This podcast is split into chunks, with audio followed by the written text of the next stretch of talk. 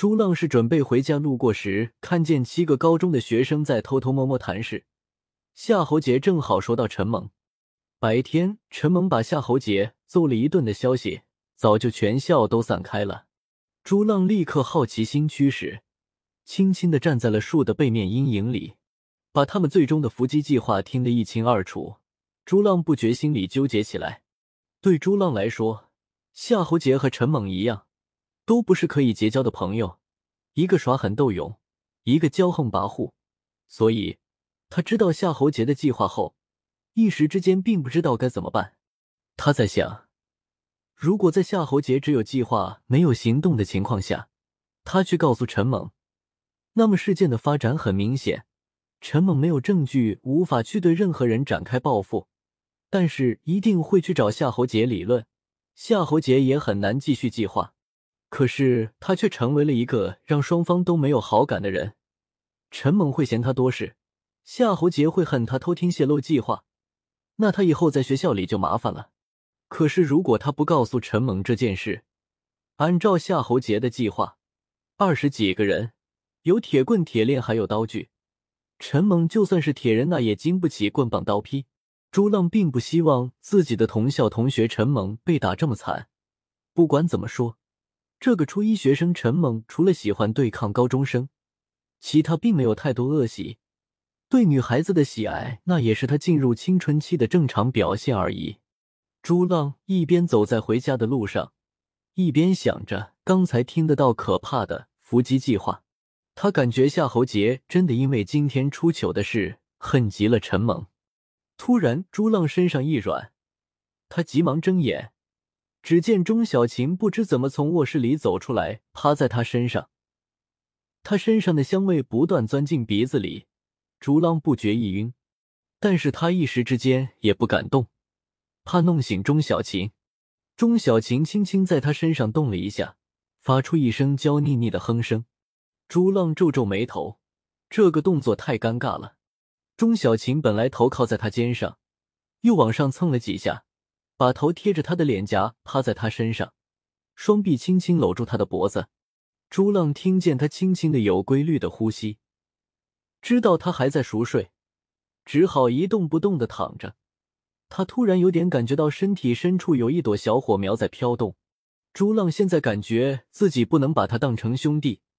如果是陈猛、梦游和钟小琴一样扑过来，他绝对立刻激烈反抗。想想都恶心。但是现在虽然他很被动，却一点不厌恶目前的状态，甚至还有一点点的享受。朱浪不觉对自己说：“这不对啊，小钟明明是兄弟啊！”钟小琴的右腿往上趴着，贴住朱浪的腿，滑嫩的右足轻轻搁在他的小腿上。朱浪突然听见钟小琴嘴里嘟哝着：“朱浪这个坏东西。”朱浪不觉神经一紧。有一种偷窥别人的奇特感觉，他迫切的很想听见钟小琴接下来会说自己什么。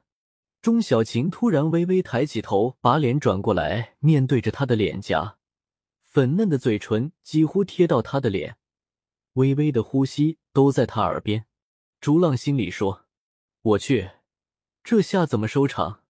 被陈猛看见以后就麻烦了，还是得叫醒小钟。”他还没有行动。钟小琴突然粉唇微起，在他耳边小声说：“可我就是喜欢这个傻乎乎的坏东西，怎么办？”朱浪不觉心脏猛然一跳，紧张的咽了口水。突然之间，他有点慌乱。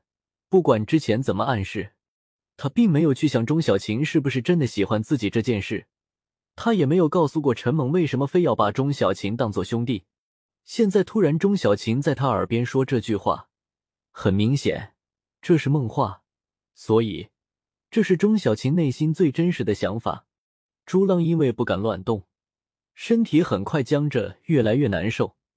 他想慢慢转身，把钟小琴放在沙发上，自己解脱出来。结果身体轻微一动，钟小琴就双臂抱紧他，嘴里娇哼着不让他动。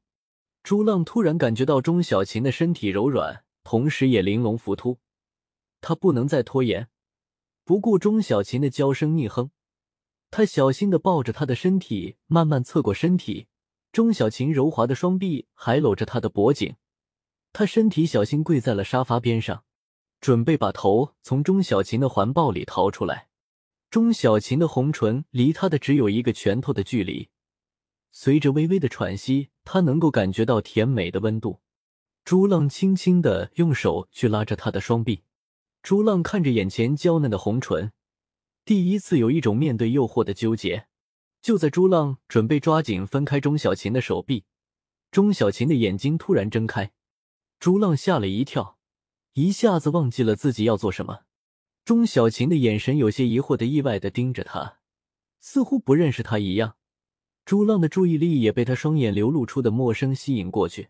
朱浪盯着他的美丽清澈的大眼睛，里面有他自己的影子。他突然想到了什么，不觉身上一麻。钟小琴突然像刚想起来什么，嘴里娇声惊呼，把他轻轻一推，在沙发上坐起来，把短裙盖住大腿。朱浪已经蹲在沙发前。